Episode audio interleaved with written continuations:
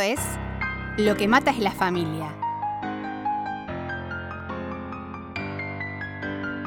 Un podcast de humor, series y videojuegos. En estos episodios vamos a hablar sobre la temporada final de Succession. Pensado, producido, guionado y editado por el Malaguero y Mariana Levy. Bienvenidos a Lo que mata es la familia. Soy Mariana Levy Yo soy Carlos el Malaguero en redes sociales. y este es el capítulo. Si, lo- si ayer grabamos de día y como súper lúcidos, ahora son las 12 de la noche. Sí. Eh, estamos grabando un segundo episodio, o- o sea, en segundo día consecutivo. Este sería el capítulo 9 bis. El pre-finale, ya lo charlamos esto. Este es el Estamos pre-finale. pre-finaling. Claro. Que lo más lógico tal vez sería grabarlo en un par de días. Lo que pasa es que Carlos se va de viaje con Antonia, entonces no vamos a poder grabar probablemente antes del domingo. O sea que eh, sí, era o esto o nada. Era esto. O sea, nos tienen acá con un cuarto de neurona o nada. Eh, sí. Pero bueno, vos querías hacer un episodio con los comentarios de la gente, teorías y. eh, Y lo que me quedó en el tintero de la en después de dos horas que no me dejaste seguir hablando. No te veo con los apuntes. Están acá en el celular. Ah, perfecto. Dale, Están entonces. en mi mente. Ah, bueno, dale, dale. En dale. mi mente. Me parece muy bien. Bueno, entonces les contamos un, un poquito lo que vamos a hacer en, en este eh, pre-finale, que es eh, en principio algunas teorías sobre la serie en general, antes de terminar. Después eh, vimos el tráiler de la finale y vamos a hablar brevemente del tráiler. Sí, así que sí. En el momento que vayamos a hablar del tráiler, avisemos. Igual no hay mucho spoiler en el tráiler, pero bueno, No, podemos de elucubrar hecho ya me olvidé todo. qué va a pasar. Eh, y después vamos a leer que tuvimos muchísimos mensajes y comentarios y teorías de oyentes y queremos, bueno, leer eso. Y también tengo algunas cositas que em, saqué de un artículo del New York Times y que si podemos voy traduciendo en vivo, que me parece que están buenas como Buenísimo. para seguir pensando. Sí, dale. Bueno, a mí me quedaron sobre todo dos cosas en el tintero de- del capítulo oficial sobre el capítulo 9, que se llama Church and State, o sea, Iglesia y Estado, y no dijimos nada sobre el título, que no puedo creer que no hayamos dicho nada sobre el título, que era muy bueno el título. Era muy bueno y era un gran eslogan. En algún momento fue. Iglesia y Estado. Asuntos separados. Sí. O sea, cada vez que veo el, el- el título del, del episodio, obviamente que pienso eso. Pero más allá de lo obvio, ¿no? Que es como estar en una iglesia y está lleno de políticos, ¿a qué crees que se refieren con iglesia y Estado?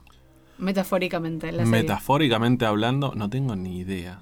Ni Como idea. que Para son mí las era. cosas que A vos, no, pero contame vos. que vos estar tenés- separadas. claramente vos tenés que tener una teoría. No, o- no sé si tengo una teoría. Me parece que claramente está ahí abierto a que lo interpretemos, pero... Para mí son títulos más bien descriptivos, o sea, metafóricos, pero bastante descriptivos de lo que vamos a ver eh, en general. No sé si hay algo. algún título que yo diga. Voy a "Ah, tirar algo". tiraron. Voy a tirar algo y la gente que sabe más inglés que yo y, y más como cuestiones eh, idiosincráticas me dice si estoy diciendo cualquiera que puede ser. Pero Church and State como, se- significa literalmente lo mismo que en español, como iglesia y Estado, asunto separado, asunto junto, ¿no? Como la iglesia y el Estado, el Estado como que del gobierno. Pero State también es, eh, ¿viste cuando alguien se muere en inglés? Alguien se muere en inglés y Sí. lo que queda lo que se divide entre sus deudos es su state. Sí, sí, también. O sea, es como la, heren- la, herencia, La o lo que dejó de, de manera material es el state. Sí.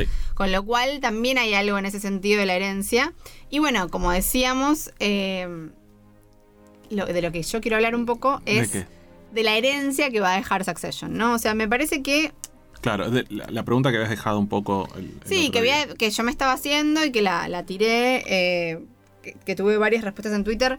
Eh, muchas de esas respuestas no las voy a leer porque muchas eran en, en, digamos, como una cuestión nostálgica de, ah, la mejor serie del mundo, no sé qué, bla, bla, bla.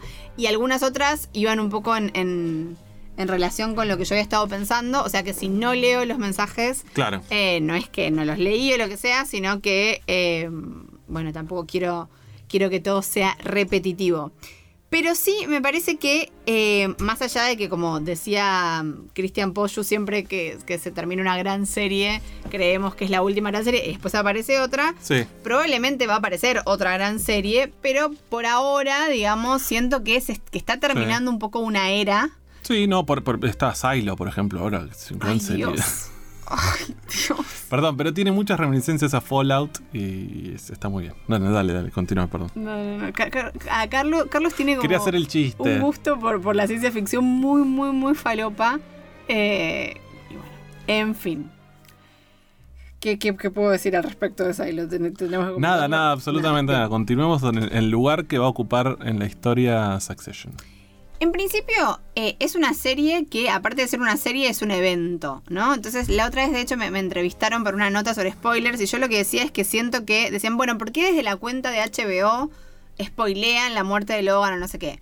Y yo creo que, que por un lado, porque están apostando a que justamente la gente pague la suscripción para verlo en vivo, digamos, para Claro. que el, el live tweeting, ¿no? Como tuitear en vivo, que sea un evento, que la gente, digamos, que, que tiene un valor agregado verlo en el momento, como si fuera, digamos, lo, lo que se llaman como los eventos televisivos, que hoy en día son básicamente las entregas de premios y los eventos deportivos. Sí. No hay mucho más, otra cosa, digamos. Y probablemente también las elecciones, ¿no? Como algo donde tiene un valor verlo en vivo. Claro. Y las series cada vez menos eh, funcionan así como ese evento.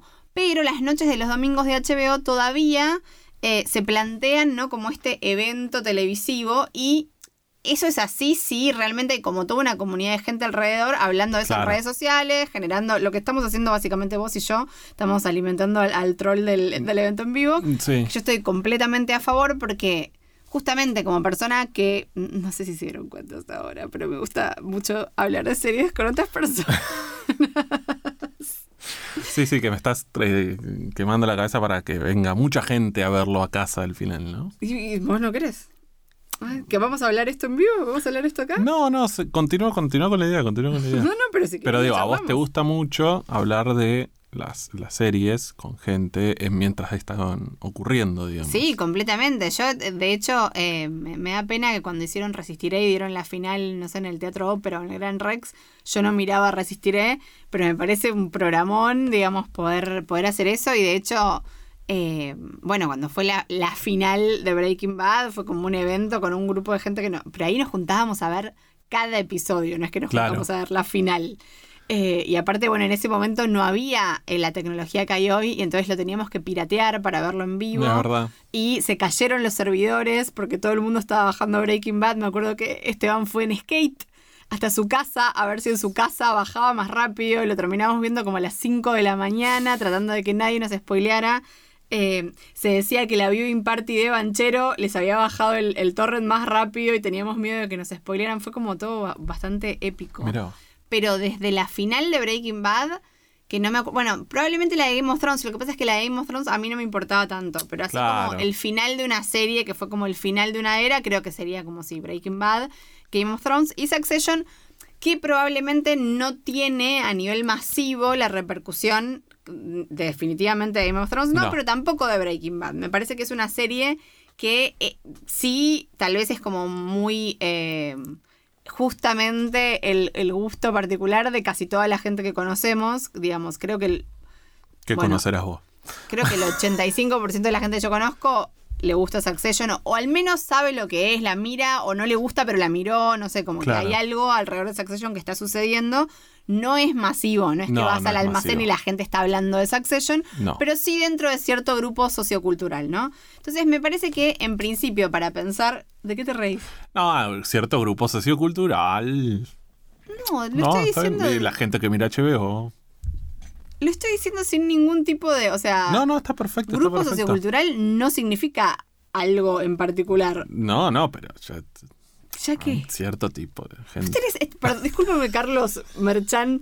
Yo sé que vos querés creer que sos el chico de Bragado, pero estás Yo acá no sé. haciendo un podcast de Succession. O sea, digo, Y videojuegos. own it. Own it. Esta es tu identidad en este momento. No, no, perdóname, pero a mí no me escribe nadie para decirme, no, pero lo de Succession, lo que pasa, no me escribe, no es que la- mi amigo... de gente en Twitter te escribe y te Sí, dice. pero a vos, eh, digo, amigos de por WhatsApp, no, no viste la de WhatsApp, eh, lo que ¿No pasó con de G. Bueno, de hecho, el otro día me escribió Horacio, que esto sí no me pasaba desde la, la final de Breaking Bad. Me acuerdo que en la última temporada de Breaking Bad me, me llegaban muchos WhatsApps de, de amigues pidiéndome que les explicara cosas. Claro. Como por ejemplo, cuando eh, el guardaespaldas de Saul lo cachea a Jesse y le saca. Bueno, había como cosas que estaban como. Que eran muy, muy para fans. Sí. Y entonces yo me pasaba la semana mandando audios y como explicando. De dónde venía la Eh, refe. Claro, sí, sí, no, porque esto es esto, esto es esto. Y el otro día me pasó con Horacio, que se está poniendo al día con Succession. Y entonces había terminado la 3 y empezado la 4 y creía que se había perdido algo. Y entonces, Ah, eh, y entonces empezamos como a mandarnos audios y dije, ah, esto no me pasaba desde, desde la De- final de Breaking De Bad. Breaking Bad, bien. Pero bueno, entonces, ¿cómo se va a recordar Succession o qué lugar va, va a ocupar en el canon, no? Creo que en principio no va a ser, digamos, una cosa masiva como, como Game of Thrones o un, un suceso así, pero tampoco es tan de nicho como The Americans. Porque lo que sucede es que hay series que para mí y para un grupo muy pequeño de gente, oyentes de la podcast, eh, son maravillosas y realmente, digamos, nos cambiaron la vida. Claro. Pero que no es algo compartido, no es que puedes decir, ah, che, toda persona que le gustan las series vio y amó The Americans, porque un montón de gente realmente no la vio. Hay, hay gente que no sabe No, ni que existe. claro. Entonces es difícil hablar eso como parte del canon, porque me parece que una cantidad de gente la tiene que haber visto como para. ¿No? Sí, sí, sí, tiene que tener un mínimo de masividad. Al mismo tiempo, lo que pasa con series como The Americans es que la crítica sí, digamos, la vio y la considera una de las grandes series. Entonces está como esa cosa, esa, esa, eh, Sí, como esa distancia entre la crítica y la, la gente, y entre lo comillas. popular. Pero, a diferencia de otra serie como The Wire, que en un punto fue la serie que, que la crítica eh, amó y que la gente no, tal vez no la veía tanto, sí siento que The Wire a lo largo de los años, como que mucha gente fue viendo The Wire como en una retrospectiva, pero eso no pasó con The Americans. O sea, No. es que un montón de gente dijo, uh, che, ahora sí, veamos The Americans. No, claro. Tampoco hace tanto que terminó, sí. Eh, pero no me da la sensación de que vaya a pasar. No, no, está. No me da la sensación de que vaya a pasar con, Claro. con The Americans. Entonces, en ese sentido, yo siento que, que un poco em, Succession está en un lugar como de popularidad que podríamos decir como entre The Americans y Breaking Bad, ¿no? Como algo eh, un poco en el medio. Bien. Medio, medio híbrido, Sí. por un lado. Y por otro lado, yo pensaba, bueno, también la emparento con The Wire, ¿no? Por el tema social, como que está hablando de algo, también hablamos la vez pasada, del capitalismo, del dinero, de una cuestión de clase, ¿no? digamos, de lo que sucede con eh, la ambición, Sí. con las empresas, digamos, con algo, digamos, muy actual. Pero al mismo tiempo, a diferencia de The Wire, que es una serie súper social, o sea, coral en el sentido más amplio de la coralidad, en Succession está todo como em, resumido en una familia. Claro. Al mismo tiempo, no es Breaking Bad, que es un protagonista único, es una familia. Podríamos decir, digamos, que es un protagonista grupal, o sea, la familia. Lo que Es la protagoniza es la familia. Lo que protagoniza es la familia, un poco como Little Miss Sunshine, no sé, que el protagonista Claro. es la familia, ¿no? Claro. Entonces pensaba, bueno, ¿cuándo? Y, y- y yo acá les, les voy a exponer un poco mi inconsciente y cómo hay cosas que tengo completamente negadas. Y entonces pensaba, bueno, ¿cuál fue la última gran serie o la última serie así como eh, popular, querida, no sé qué, sobre una familia disfuncional? Y pensé Six Feet Under y estuve pensando eso como 24 horas hasta que me acordé que existían Los Soprano. Claro. Y pensé, claro, bueno, Los Soprano está bastante emparentada con Succession porque también plantea una cuestión social, aunque me da la sensación que Los Soprano está muchísimo más inmersa en una tradición que es puramente cinematográfica, que tiene que ver con las películas de la mafia, digamos, Sí. más allá de lo que está diciendo de la sociedad. Y Succession en ese sentido siento que no tanto. No, bueno, pero también, eh, digo, se- la época en la que salió cada serie tiene un poco que ver, digo, el, el Sopranos y la mafia, digo, hubo un, después, de, después del padrino, digamos, de los 70 y demás, hubo como un, un renacimiento de la mafia en los 90 con las películas de donde aparecía, ¿cómo se llama el petizo este? Eh, Joe Pesci. Joe Pesci y, digamos, y, y los demás, digo, pero estaba eh, Casino, un coso en Las Vegas, no me acuerdo qué. Y, digo, eso un poco que Los Sopranos, eh, digo, más allá de que por sí sola se, se sostiene tranquilamente, digo, no necesita de nada más. Pero en esa época, digo, est- estaba bien situado y garpaba, digo, hoy en día un, algo sobre la mafia italiana en Estados Unidos y una serie completa de varias temporadas, no sé si se la banca, digo, lo que más cercano que tenemos sobre mafia tal vez es Peaky, Peaky Blinders, ponele. Claro, pero, pero no es ni siquiera yankee. Pero no y es... na- no, No, no, por no. eso digo, pero la, la temática mafia. eh, No, después estuvo Boardwalk Empire, que también eh, era mafia.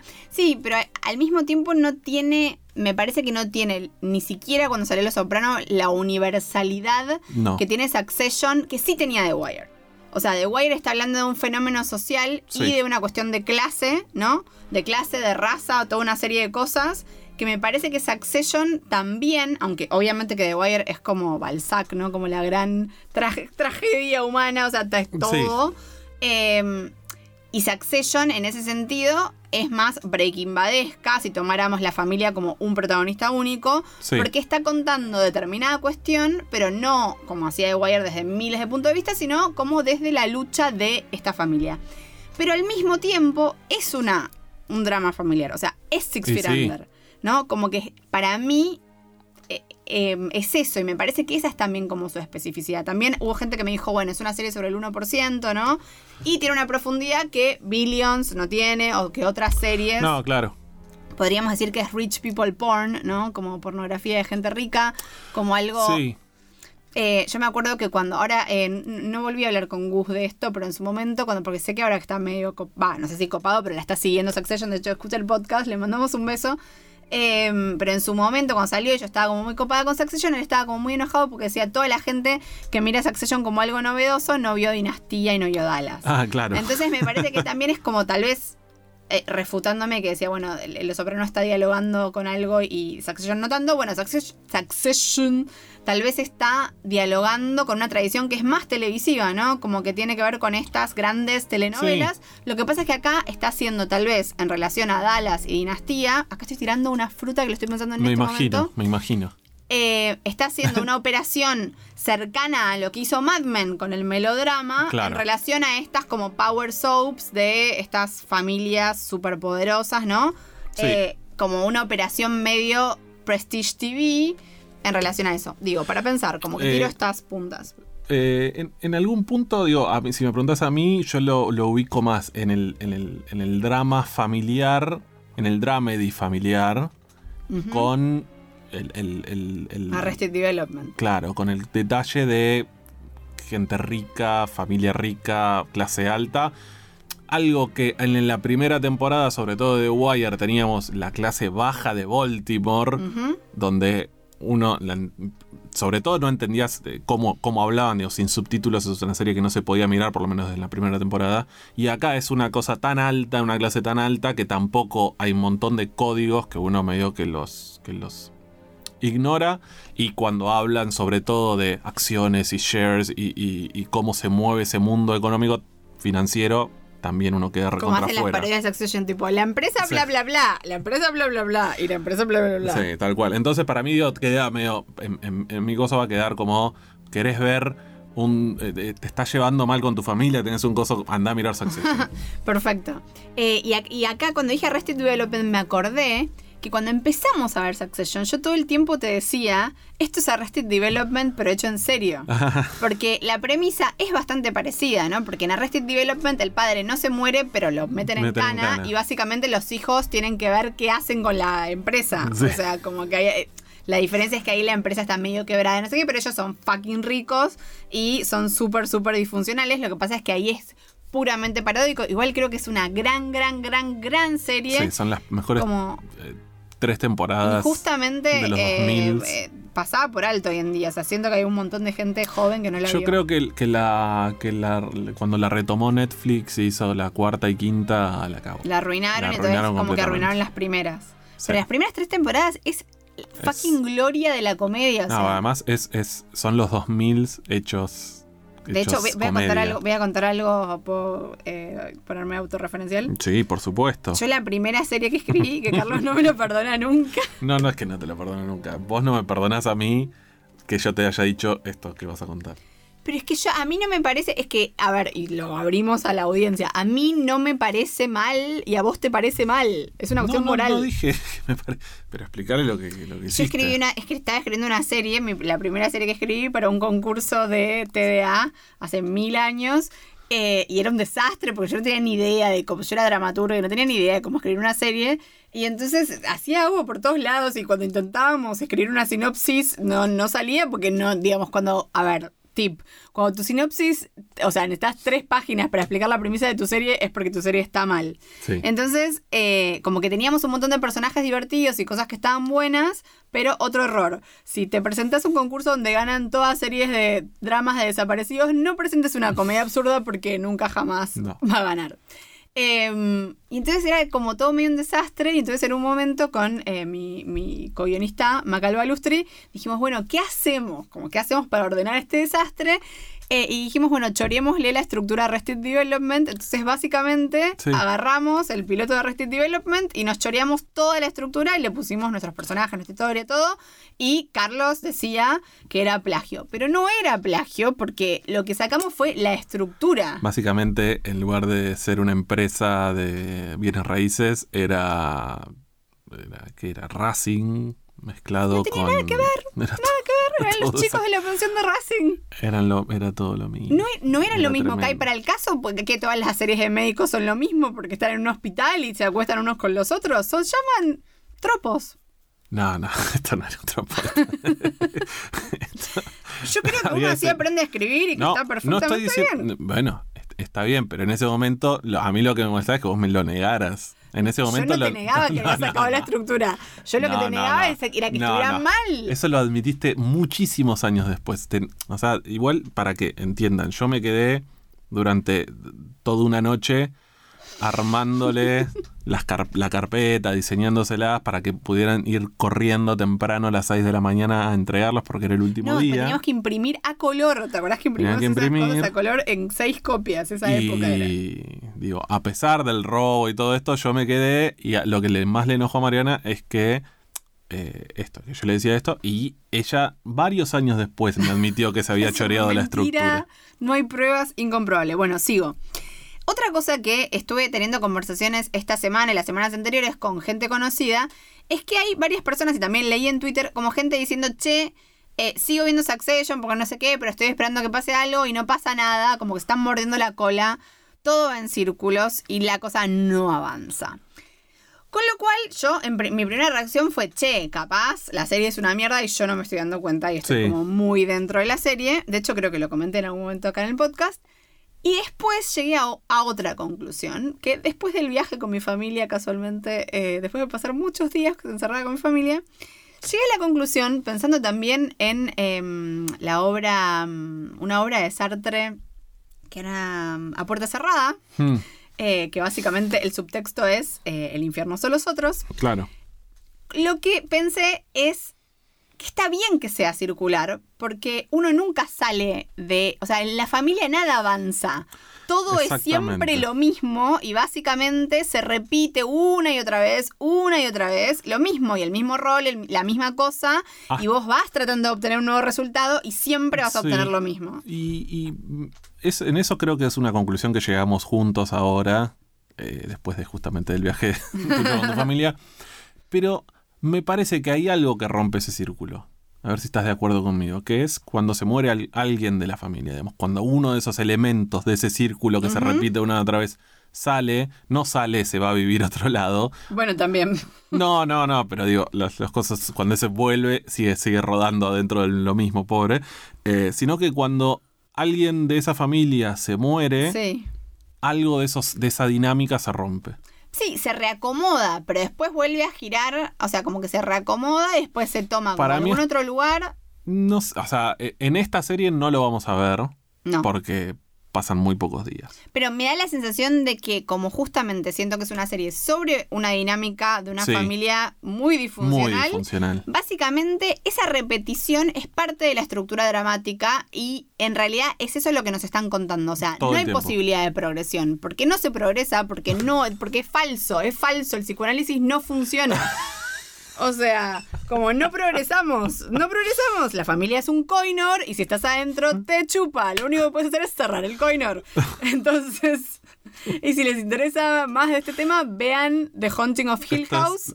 eh, sí, claro. que en otro tono, para mí es el gran opus sobre el horror que es la familia. eh, hablando del coiner, estás eh, sacando trapitos al sol. ¿Cómo? Pero bueno, sí, me parece que hay algo de la estructura. Tal, tal vez es esto donde yo estoy hiperinterpretando algo que, que no, que no No, a, es. mí, a mí me parece válido que uno diga, che, estamos hablando, es una serie sobre la familia, es un drama familiar, es una un dramedy familiar. Y justamente, si hay algo que generalmente se repite en un círculo virtuoso y tanto eh, vicioso y virtuoso, es la dinámica familiar. Pero también había algo. Hay, y ahora voy a hablar de gente de teatro y voy a recomendar una obra de teatro. Hay una obra de Arlt que se llama Prueba de Amor. No es una. Digamos, no es lo mejor de Arlt, pero es como, en algún punto, como Woody Allen. No estoy diciendo que, que Arlt sea pedófilo ni nada. Bien. sino que, digamos, algo mediocre de Arlt igual es muy bueno. Eh, y básicamente la obra gira en torno a la posibilidad de dar o pedir, digamos, la posibilidad de que alguien te dé realmente una prueba de amor, ¿no? Como que, y la conclusión es, bueno, no, es, im- es imposible. Es imposible. Entonces Bien. acá, ¿no? Son todos estos hijos tratando de... De hecho, acá en este capítulo la, la vemos a Jeep, ¿no? Como diciendo, che, pero ¿y mi papá realmente tipo me quería, no me quería, ¿no? Como Era así. pidiéndole al padre una prueba de amor, ¿no? Como que en algún punto que te elija el heredero era la prueba de amor, como que él cree que vos sos el hijo, ¿no? Como eh, su sucesor, su imagen y semejanza. Sí. Y me parece que es como, bueno, buscar algo eh, que, que es imposible, ¿no? Como no, nunca lo, lo, lo van a saber. No, nunca vas a, a llenar ese, a ese agujero Entonces, de por eso creo que hay algo de, de esto de que la serie se muerda la cola y vaya en círculos que tiene que ver con el tema de la serie. Sí. Eh, No sé. Sí, tiro. sí, sí. Para mí, para mí va, va es, es, es válido, es completamente válido, pero también al mismo tiempo yo entiendo la gente que dice, che, esto no avanza. Esto no avanza, me aburro. Claro, es que en ese sentido yo la, la emparento, acá también como poniéndola en, los nichos de la serie, con Mad Men. O sea, Mad Men, a diferencia, hay, hay dos grandes energías en, eh, en la dramaturgia, en la narración dramática. Una es la progresión y la otra es la digresión. La progresión es Breaking Bad, que progresa, progresa, progresa. O sea, Breaking Bad, sabes del tipo, tipo Sí. tiene cáncer, se va a terminar muriendo, en el medio va a hacer una serie de tropelías, va a decir que es el nombre de su familia y finalmente va a confesar que no era el nombre de su familia, que era el nombre de lo que De él quería ser ser. él. ¿Sí? Y entonces la serie progresa básicamente y eso se traduce en trama, plot points, ¿no? Todo eso que ya conocemos. La otra energía es la energía madmenesca de la digresión.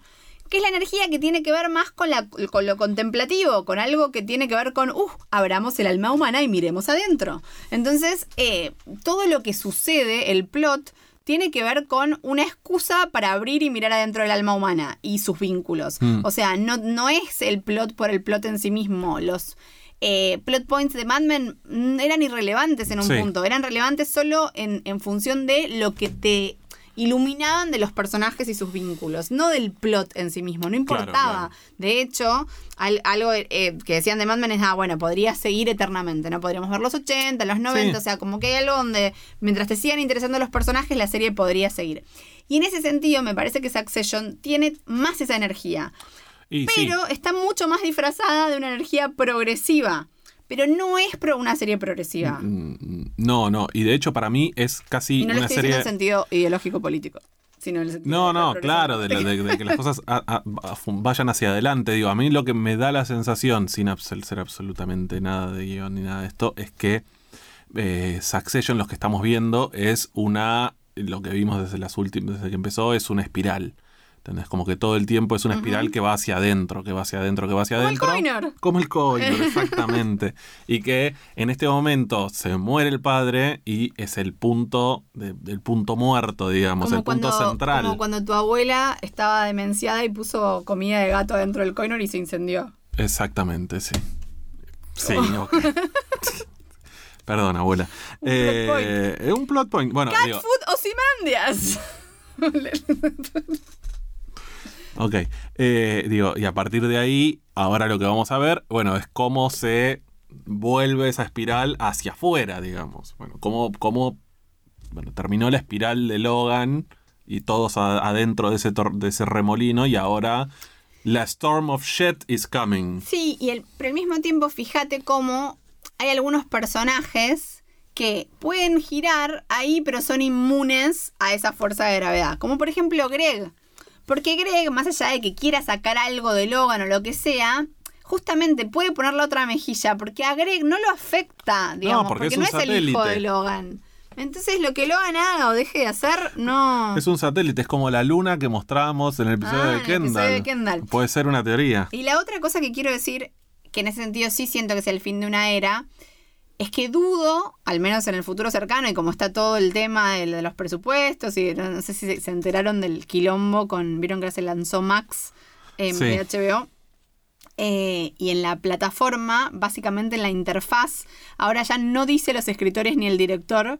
Hicieron como, no sé, ahorraron categorías y ahora solo dice creators, tipo creadores, y ahí meten como en una Todo. bolsa de peronismo todo, todo, todo junto, como a todo. Todo lo que haya. Todo, ¿sí? Todos todo los que junto. crearon. Y hubo tremendo quilombo y salieron a decir como un comuni- comunicado que eh, fue básicamente alguien que hizo la interfaz, como alguien de Haití Ah, que no entendía el volvemos, negocio. Volvemos a HBO Go, digamos. No, que no entendía el negocio y que se equivocó, pero que lo, lo van a reparar. Y después salió, salió gente a decir, "Mm, esto hace un año que lo estaban preparando y es medio la ideología de la nueva plataforma. O sea que bueno, no se sabe Sí, cuál igual, es la verdad. Ya te digo, o sea, para mí, a- o sea, HBO y las plataformas, esto que tenemos ahora, con que teníamos hasta ahora con HBO Max, era lo más parecido a algo, pot- a algo agradable para moverse. ¿Te acordás? HBO era HBO era tremendo. imposible. Entonces, yo le doy cierto crédito a los de Haití, hacen lo que pueden. Hicieron cualquier cosa. Sí. Bueno, entonces lo que yo quiero decir es que siento que esto es una panacea donde podemos tener una serie con el presupuesto que tiene Succession para todo, para, digamos, para escritores, para vestuario, para locaciones y sobre todo para tiempo de filmar. Hoy está, est- eh, estaba haciendo una, estoy haciendo una diplomatura de, de dirección de cine y series, que probablemente mucha gente que está escuchando también la está haciendo, porque somos un montón. Sí. Eh, y en una de las clases decían que una de las cosas que no se suele tomar en cuenta como material para hacer eh, una película o una serie es el tiempo, que no es solo tipo la vida de los actores, no sé qué, sino como el tiempo que tenés para filmar. Claro. Eh, y me parece que el hecho de que en Succession todo el elenco esté bien, más allá de un buen casting, es un, digamos, tiempo de filmar y guita, y guita invertida en justamente que los actores estén bien. Entonces, me parece que dudo que en una serie que no sea una serie de fantasy, porque muchas veces en series gigantes, Claro. como, no sé, El Señor de los Anillos, va, no se llama No. Los Anillos del El Poder, o Game of Thrones, decís, ah, presupuestos enormes, pero los presupuestos no están puestos en que los actores están bien. Claro. No digo que no estén bien, digo que no ese es el foco. El foco es, bueno, lo que se vea grande, que se vean los efectos especiales, que se vea una serie de cosas por, por el tipo de serie. Para una serie así, realista, sobre la historia de una familia, no sé qué, que tenga este tipo de guita, dudo que lo, lo volvamos a ver en el, El en el futuro corto. cercano. Bien. Entonces, en ese sentido, sí también creo que es el fin de una, una era y que eh, hay gente que dice, bueno, pero Jesse Armstrong, HBO cuida a sus creadores y probablemente le van a dejar hacer lo que quiera para la próxima. Más o menos porque eh, con esto del paro de guionistas, a David Simon, que hizo un montón de joyas para HBO, le rescindieron el contrato después de 25 años. Ah, mira, no Así sabía. que no sabías. No. Sí, le rescindieron el contrato. Eh, no se sabe si en retaliation por estar en los picket lines Bueno. o por qué, pero bueno, igual. David Simon siempre fue bardero, o sea que o tal vez no les resultaba ya redituable. No sé, pero bueno, no tiene más contrato David Simon, así que Ellos no se la sabemos pierden. Qué va a pasar eh, con Jesse, con Jesse Pinkman, con Jesse Jesse Armstrong. Armstrong. Pero bueno, yo acá te- me anoté. eh, Veo, veo mi bullet más. point para esto era los actores versus Marvel. O sea, como que algo donde realmente la guita está puesta en, en esto, en general, un- una situación casi teatral, donde pueden actuar de corrido y donde los actores justamente también están tomados en cuenta con una perspectiva más de teatro Claro. que de filmemos con una pantalla verde, me parece que también eh, hace a la grandeza La- de la serie, que está en eso, ¿no? Sí. Sí, sí, sí, sí. Digo, hay, hay- Creo que la mayoría de las series que estamos viendo ahora, o, o- o varias, digo. eh, eh, gran parte tiene una pantalla verde todo el tiempo por detrás. Digo, no sé, desde Ted Lasso hasta. hasta. Silo. Qué serie, qué serie Silo. ¿Y Ted Lasso? No, no, voy, no me vas a hablar de Ted Lasso porque es como hablar. No sé, no entiendo qué hicieron con la última temporada. No, no lo entiendo. eh, está todo mal. Bueno, podemos hablar entonces de la final. Hablemos de la final. ¿Quieres hablar? eh, La teoría de Greg ganó mucha atracción online. O sea, la teoría Sí, de que bueno. Greg va a ser CEO eh, ganó mu- mucha gente. Aparte me dio risa porque lo leí como por lo menos en 20 tweets de gente creyendo que es la primera persona a la que se le ocurrió. Eh, como esto de, ah, no, pero en realidad Matson le dijo allí un... Sí, eh, está- está- la- las redes sociales tienden a que uno crea que es la primera persona que se le ocurrió eso. Y está bien que así sea. ¿Por qué? Porque uno no está todo el tiempo, justamente. Hoy yo hoy di una. ¿Una clase? Una clase sobre. Sobre el lado B de, de las campañas políticas y qué sé yo. Y una de mis, de mis premisas para la gente que quisiera trabajar en eso es: usted tiene que ser como la señora que barre la vereda y está todo el tiempo online y activo. Y no activo haciendo cosas, sino escuchando activamente todo lo que está sucediendo pero eso es un trabajo completamente insano de estar todo el tiempo a ver qué es lo que sucede y qué es lo que dice la gente. Por eso solamente se hace durante el periodo de una campaña, ¿no? Pero digo, si uno estuviera así todo el tiempo, Sería como ser trabajador de subte, digamos, es trabajo insalubre. es completamente... es Hay asbesto mental. Exactamente. Digo, uno, cuando a uno se le ocurre algo, está bien decirlo. No importa si después viene alguien, o como le pasó a Lucy, que alguien, que, eh, ¿te acordás? Que No al- lo digamos porque nos van a trolear. ¿Quién te va a trolear por eso? No, ni siquiera vamos a decir nombres, pero digo, una guionista de Mariana se le ocurrió algo, pensó algo, lo dijo, lo tuiteó y vino una, una- ¿Periodista famosa? una periodista famosa y a decirle que le había robado la idea, una idea muy, eh, muy particular sobre un- una temática muy particular que aparte ella... tenía que ver con una serie que venimos escribiendo durante un año y que veníamos Claro. investigando como justo ese periodo. Y, y la periodista esta le, le empezó a bardear y la- le mandó gente para que la bardee por... No, no, es- o sea, la gente, como decía nuestro amigo Mati Castañeda, la La gente, gente tiene un ego. tiene un ego la gente. Entonces, a mí, por ejemplo, cuando se me ocurre algún chiste o algún juego de palabras, lo primero que hago es ir a buscar a Twitter, poner en el buscador, es exactamente ese mismo juego de palabras y ver en qué momento fue la primera vez que alguien tuiteó eso. Ajá. Es un ejercicio que simplemente me gusta hacer. Después voy y lo pongo si se me ocurre y está todo bien. Pero me gusta hacer ese ejercicio. Bueno, ¿cuándo fue la primera vez registrada que a alguien se le ocurrió decir estas dos palabras juntas o hacer este mismo chiste? Est- Está bien, digo, lo mismo.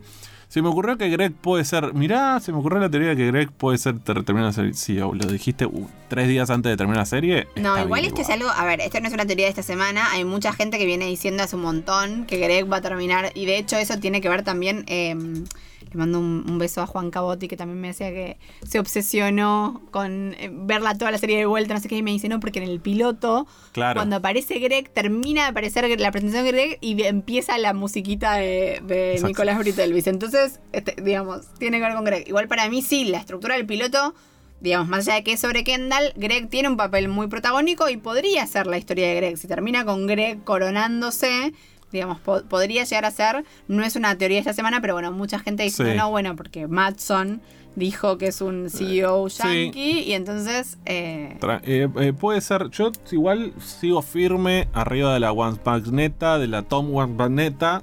Eh, no, Bueno, no nos baja en nadie. metiéndonos en el tráiler, en el tráiler tenemos a Greg en un momento hablando, en una escena con Tom, lo tenemos a Greg, y después hay una escena que es breve, la- o sea, la pasa rápido, pero está Tom, o sea, hay, hay varias eh, como secuencias de gente caminando como con un equipo atrás, una Shiv, otro Claro, es, eh, que, no, Kendall. Kendall no está caminando con gente atrás, pero está ahí como hablando así, no sé qué, Eh, y otro es Tom.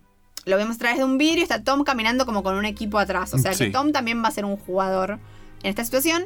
También hay gente que dijo, esto es la, la obsesión de algunos podcasts, que al principio de la temporada habían dado una lista de locaciones y lugares donde habían filmado. Sí. Y que uno de estos lugares era una playa en el Caribe. Y viste que la madre de ellos dice que los invitó a una vacación en el Caribe, no sé qué. Y que todas las, las- las temporadas en Succession se fueron a alguna vacación y acá todavía no. Ah, Hay gente que discute que puede ser el retiro en Noruega. Entonces que eso cuente como la vacación, como el lugar a donde fueron como Sí. abroad. Pero puede ser que en algún momento del capítulo estén en este retiro en el Caribe. Y de hecho en el tráiler hay una imagen de eh, océano. Que Juan me decía que él creía que era Los Ángeles. Eh, pero bueno, hay una imagen Puede de ser, océano. claro. También puede ser una imagen de archivo. También puede ser que hayan filmado en el Caribe alguna cosa para distraer a la gente. Totalmente. Eh, no sé. Tranquilamente. Eh, yo puedo tirar mi, mi teoría Sí, sobre el final. Yo me, me mantengo firme con Tom. Ok. Me mantengo firme con Tom y esto voy a hacer como si fuera continue cuando en, en mi podcast de videojuegos retro cuando hay que decidimos si, si el juego que jugamos de hace 80 años atrás vale la pena todavía. Bueno, tengo cuatro puntos. El primero, Loyal CEO, American CEO, tranquilamente puede ser Tom. Sí. Tranquilamente porque es, sobre todo es un loyal CEO que a un Matson no se le va a, revelar ni a palos. Eh, no tiene absolutamente ninguna compás moral, con lo cual con el presidente electo, si es o no este señor Mencken, eh, juega, digamos, no va a tener ningún problema. Ya fue Head of Parks, Head of Cruisers, Head of ATN, con lo cual experiencia tiene, lo hizo todo bien, lo hizo todo perfecto, se ofreció incluso a ir a la cárcel. Un crack. O sea, él gets the job done, ¿no? El tipo va, labura y, y labura bien. Y el último punto, que me parece el más importante y que Labura hasta ahora... bien, no sé, pero ponele. Labura muy bien, Tom labura muy bien, es muy eficiente en su laburo. Ok, ponele. A ver, digo, hasta ahora lo que vimos, na- no- en ningún momento vimos O Tom sea, es su un mano tarado. derecha es Greg. Por eso, digo, a pesar de eso, pero digo, para mí hay algo que todavía no, no- o sea, no hemos, o por lo menos yo no he leído mucho en- en- en- eh, sobre, sobre esto. ¿Googleaste quién fue la primera persona que dijo que Tom iba a hacer el. No, el no, no, no. No, no, porque es un concepto mucho más amplio. Hasta yo cuando esa- tu- busco en Twitter esas cosas son mucho más cortitas, son mucho más chiquitas. Em, es que muchos decían, no, bueno, pero Tom no es de la familia, no es de los hermanos, no sé qué. Y yo digo, ahora que Jeep está embarazada, Tom es parte aún más de la familia, porque de Jeep se puede divorciar, pero lo que tiene Tom ahora es derecho de semilla, como le decían antes. De los-. No, no, eso es derecho de pernada, Mariana, es otra cosa. Qué feo lo que Es Eso tiene. Roman, que manda las dick Claro, derecho. derecho de pernada eh, que le como le dijo a Jim. No, digo, es, Is es it mine? derecho de. Yo tengo una hija que es nieta de, de Logan Roy. Sabes que va a ser mujer. Porque es, va a ser mujer, va a ser mujer. Es hija de Jeep, tiene que ser mujer. Eh, para cerrar un poco, hacerlo como más, sería más lindo. Y, y entonces, digo, está todo dado. Puede ser parte del directo. Es, es algo como, como le dicen que en Estados Unidos a esto como que, que, que vuela, que tiene vuelo, que, que puede pasar.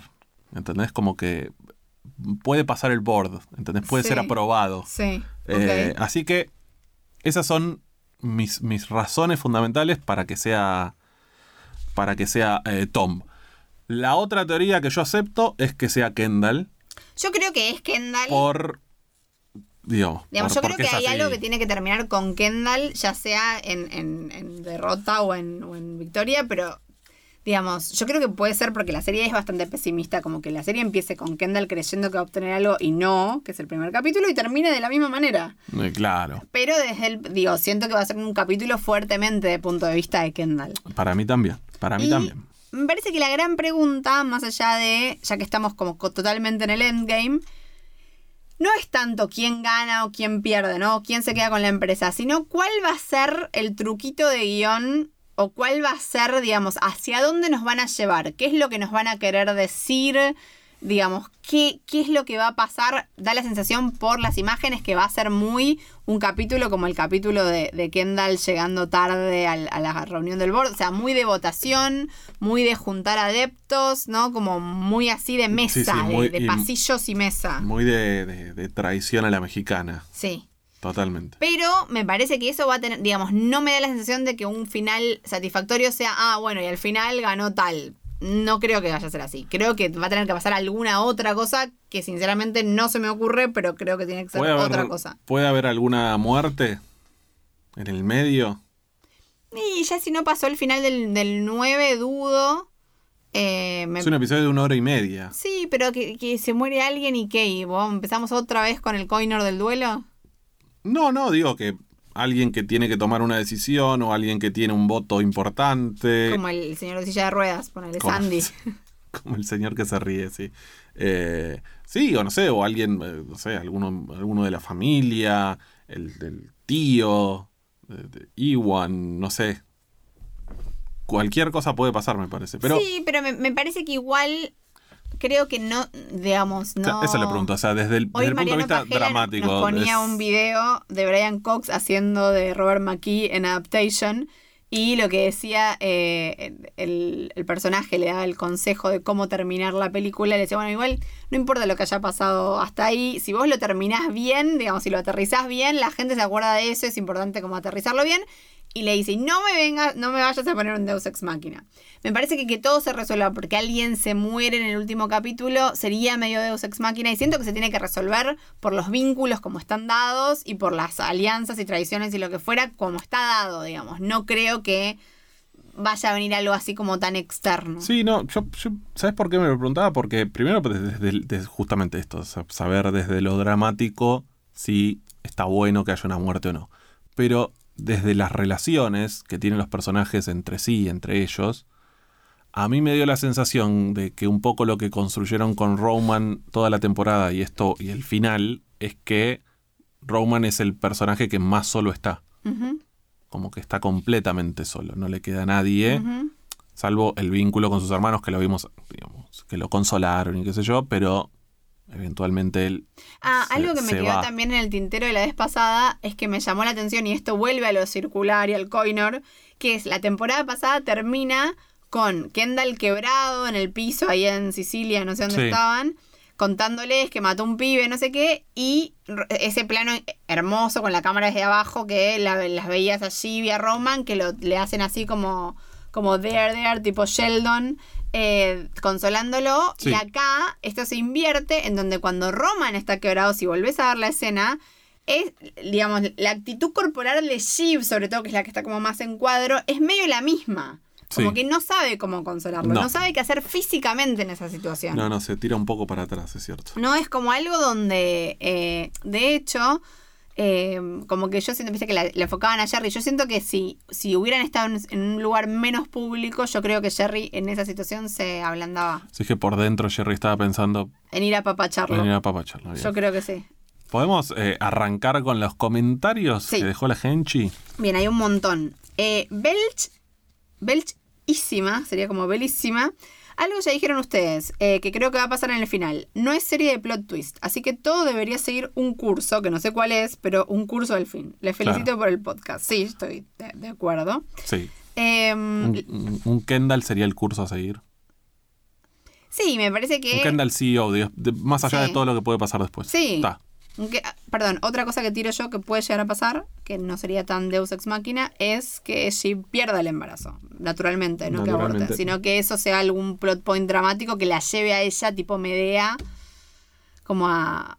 O sea, Medea los mata a los hijos, digamos, no estoy diciendo que Sheep se meta una percha, sino que eh, eso la, la lleve a hacer algo como Mm, Bien, desesperado. bien, bien, bien.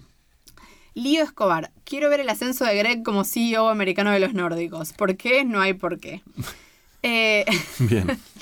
Maggie Sala, amé el momento Antonio interrumpe. Ah, el, el capítulo pasado tuvo una versión eh, censurada y una versión eh, Sí. no censurada que he escuchado a alguna gente. Quienes estaban suscriptos y, y les desca- se descargaron automáticamente el episodio o quienes escuchaban por RSS, eh, llegaron a la versión donde Antonia entra, nos interrumpe, es retada y es se le recuerda que está en penitencia por algo que hizo a la mañana. y eh, sale del, del- del estudio de No, grabación. y, y se le ofrece tablet y después se le saca se tablet. le saca por eso, por ahí, avisándole que estaba. ¿Me? Eh, esa versión ya no está, Ya no está circulando. circulando, pero está, existe. Eh, dice Maisala, lo de la tele para mí ilustra la presencia de la empresa, mostrarlos así es como decir, no olviden que todo esto es por guita. Y esto me recuerda que también hay un comentario de Charo eh, que dice, eh, estoy escuchando la última parte eh, y en el podcast Las hijas de Felipe tienen varios episodios en los que hablan de religiosos comunicando a través de redes sociales. Los católicos lo hacen también. Hay un vivo que hicieron que está editado que se llama Monjas y TikTok, que es buenísimo y hablan mucho de la semiótica eh, o semiología de la Iglesia Católica a lo largo de la historia, que todo es siempre símbolo, comunicación y siempre actualizadísimo a la última vanguardia tecnológica y de la moda. Y Charo, eh, Charo Ramos en Twitter va a estar dando un curso sobre eh, nuevas tecnologías y comunicación de nuevas tecnologías y de todo esto. Así que si quieren, la siguen y chusmean el curso que va a estar muy bueno. Después, eh, Riot Ga dice claramente el primo Greg fue víctima de una lluvia dorada. Amo este podcast, pero este comentario es de- Es del episodio anterior, pero me, me quedó dando vueltas porque nunca habíamos determinado exactamente qué, qué era lo que le había terminado y todavía no lo determinamos. No, pero esto me pareció la teoría más acertada y que no se nos había ocurrido. Pero sí, yo dije, pues ah, no importa. Eh, Brigitte Bardeo. Estoy escuchándolo ahora mismo por la parte de crisis climática y por favor les pido, vean Extrapolations. Eh, hablamos, me parece, ya en algún momento de Extrapolations. Es eh, muy dura y eh, despareja. Yo le dije, le, le- le respondí que yo no puedo ver, todavía no puedo ver cosas donde la humanidad va, va para atrás. Eh, Lucila Do nos, eh, nos dice, estoy escuchando el podcast sobre el episodio 8 y estaba pensando en la duda de Kendall acerca de las decisiones que tomará en relación a la elección. Y siento que él está tratando de decidir su identidad de alguna manera. Si puede seguir siendo la persona popular y copada que él cree que es versus el poderoso killer que era quien Logan quería que fuera. Mi sensación no es que él quiere creer si es bueno o no, sino si va a poder seguir con esa imagen o ya debe abandonar toda idea de socializar con la gente normal. Para mí Kendall fue eso en toda la serie, ir y venir entre quién quiere ser y quién Logan querría que fuera, mientras Logan los considera unos títeres manipulables a todos e incluso sabe de esta duda y se aprovecha de ella. Bien. Después José Argañarás hace una pregunta muy buena, que estaría bueno responder. ¿Creen que habrá eh, epílogo con salto temporal? ¿O Le- cortan a la soprano? Le, leí una horrible, horrible teoría de eh, saltan 25 años en el Ah, sí, futuro. están los hijitos. Y están, no, y está eh, el, el- el hijo de Tom y Shiv, que es un, un nene, Sí. y que Greg es el, el CEO de la empresa y lo trata al, al niño como su propio Greg. Ah, mira. Em, lo del centro temporal, no sé, me parece algo, o sea, me encantaría, me encantaría ver qué pasa después, pero siento que es un poco fuera del código de la serie, no sé vos qué pensás. Sí, no, no, completamente. O sea, fuera me encantaría un final, es más, me encantaría que tipo le roben a Six Feet Under y ver todo, qué le pasa a cada uno de los personajes, cómo muere y todo. Pero no sé si, digo, sería un final que me gustaría, que me parecería satisfactorio, fanservice, pero me parece que no va a pasar. No, no, para mí tampoco, para mí tampoco. Pu- eh, eh, probablemente haya algún Saturday Night Live, algo de un- algún coso de, de- de esos late nights también, donde aparezca Brian Cox haciendo como alguna parodia de lo que pasó con, con su familia y demás. O, o Jeremy Strong, alguno de estos. Ok. como diciendo, ¿Dónde terminó Kendall?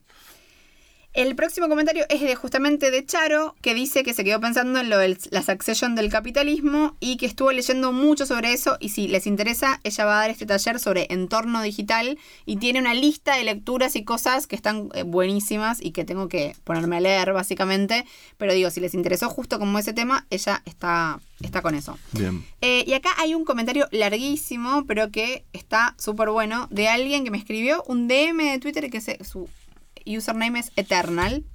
Y dice, O sea, eh, venía, eh, era largo, largo, leo como la última parte.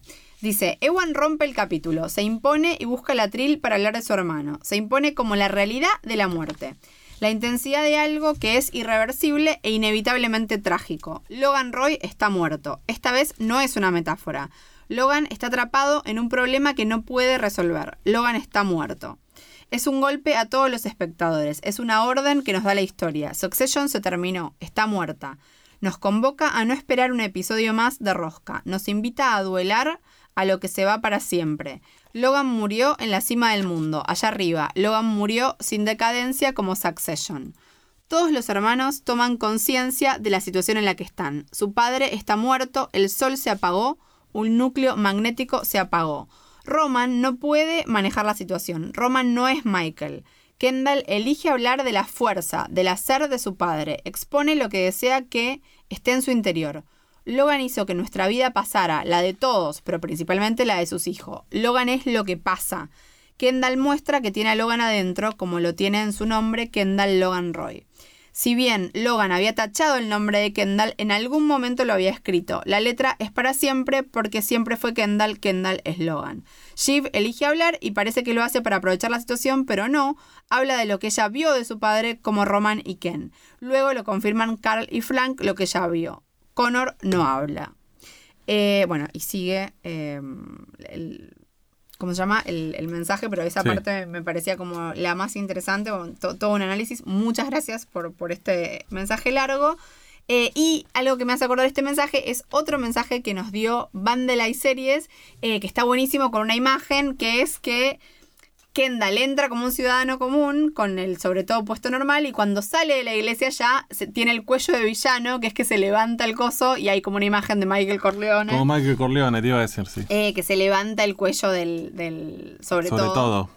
Así que bueno, nada, un montón de mensajes. Creo que ya no estamos para leer el coso del New York Times, pero después si quieren les dejo el, el link del, del eh, artículo. Y Sí. está, digamos, es un artículo que está súper bueno, que habla básicamente de eh, cómo es una...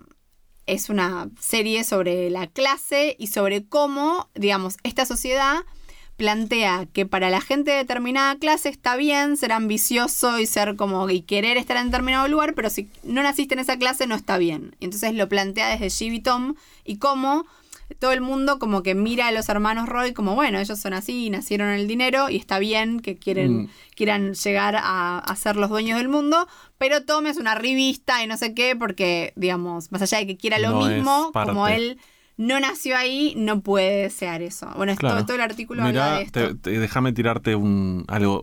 Voy a sumar un ítem a la lista de Tom. Sí. Es el más cercano a la historia de eh, Logan. Sí, en ese sentido, sí. Perfecto. Punto para los, los tomistas. ¿Estamos? ¿Tenemos algo más? Em, ¿Vos querés tirar alguna que- teoría? ¿Algo que te parezca que vas a. que va a pasar el domingo? ¿Nos vamos a ir a dormir felices? al mismo tiempo me pasa que no quiero saber lo que va a pasar el domingo. Co- Como que quiero verlo como espectador, no es que quiero tipo ganar un pro de, de algo. O sea, quiero verlo como espectadora, sorprenderme y decir, che, a dormir feliz. estuvo buenísimo. No sé si feliz porque siempre está como ese vacío. De hecho, ya sé que el lunes a la mañana no voy a ir a nadar porque me, no- me voy a quedar como manija. Ok. Así que eso. Bueno, listo. Pero bueno, muchas gracias por escu- si escucharon este. o sea, muchas gracias por escucharnos hasta acá. Eh, ojalá les hayamos acompañado en este momento, así como de que sentimos que nos vamos a quedar sin Succession. Sí. Sigamos la conversación. Tenemos hasta el domingo a la noche para seguir escribiéndonos. Ya saben que nos pueden escribir en Twitter con el hashtag lo que mata podcast o me pueden escribir a mí a arroba marianevi con b corta y o a carlos a arroba el malaguero o en instagram arroba el malaguero y arroba marianevix nos mandan mensaje directo Sí. Eh, también se pueden suscribir en, en- en Spotify. Y nos pueden dejar Nos pueden comentarios. dejar comentarios. Y si eh, se suscriben en Spotify, pueden llegar a bajar automáticamente el episodio. Y entonces pueden obtener a veces Versi- versiones, no censuradas. sin editar. Eh, Con nada. peleas domésticas. Con peleas domésticas, por lo visto, sí, Sí, también. sí. Todo, todo, todo junto. Igual todo el mundo fue muy discreto, ¿viste? Como que no nos dije. Pero yo cuando dije, Bueno, no, pero era- estaba, ¿qué estaba, estaba en, el momento una hora 42 minutos. O sea, no, no creo que todo. El que escuchó hasta ahí era muy, muy. Todavía no están las estas. O sea, viste que yo te dije, tenemos un, un ratio de, de como de que la gente se mantiene en el episodio bastante tiempo. Pero ningún episodio había durado dos horas. Pero ningún episodio había durado dos horas y recién lo sacamos ayer. Entonces todavía la estadística esa no está. No Así que estamos saber. ahí. Estamos ahí. Vamos a ver qué es lo Igual que. hay mucha adicción también. Hay gente que, que nos mandó mensajes diciendo buenísimo que duró dos horas, ojalá hubiera durado más. O sea, como que la gente está, estamos muy mal. Me, me sumo, me ¿Vos sumo. te al- sumás Sí, obvio. estamos mal. cosa. Eh, bueno, bueno, eso, estamos. gracias por escucharnos. Coméntenos eh, sus, sus cosas, sus sensaciones, emociones. eh, discutan. escuchen el episodio y comenten. Y acuérdense, No no se peleen con sus hermanes. Porque van a terminar como Mariana. Chao. Chao.